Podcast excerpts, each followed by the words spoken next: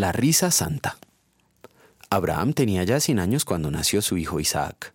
Sara dijo entonces, Dios me ha hecho reír, y todos los que se enteren de que he tenido un hijo se reirán conmigo. Génesis capítulo 21, versículos 5 a 6. Muchos imaginan que la vida cristiana, devota, se caracteriza por llevar una existencia lúgubre empapada de lamentaciones. Los cristianos somos llamados a vivir en arrepentimiento, pero eso no significa vivir amargado y en luto continuo. Es verdad que lamentamos nuestros pecados y reconocemos que por ellos merecemos toda la ira de Dios. También confesamos que Jesucristo, como nuestro doble sustituto, obedeció perfectamente los mandamientos de Dios en lugar de nosotros y fue a la cruz para sufrir el castigo que nosotros merecemos. Nos duele que Cristo haya sufrido toda la ira y el rechazo de Dios cuando decía, Dios mío, Dios mío, ¿por qué me has desamparado? en Mateo 27. Pero en la vida cristiana no solo hay el dolor y contrición, que viene como resultado de escuchar la ley de Dios y saber que somos pecadores y merecedores del castigo eterno.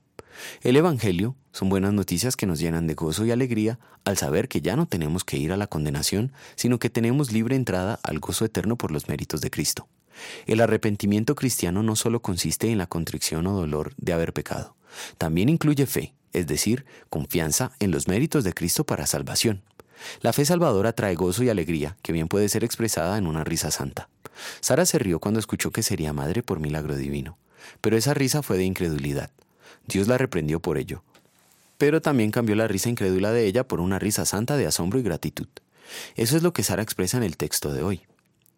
Muchos años más tarde la Virgen María expresó una alegría semejante al saber que fue elegida para ser la Madre de Dios por obra del Espíritu Santo, cuando dijo, Mi alma glorifica al Señor y mi espíritu se regocija en Dios mi Salvador.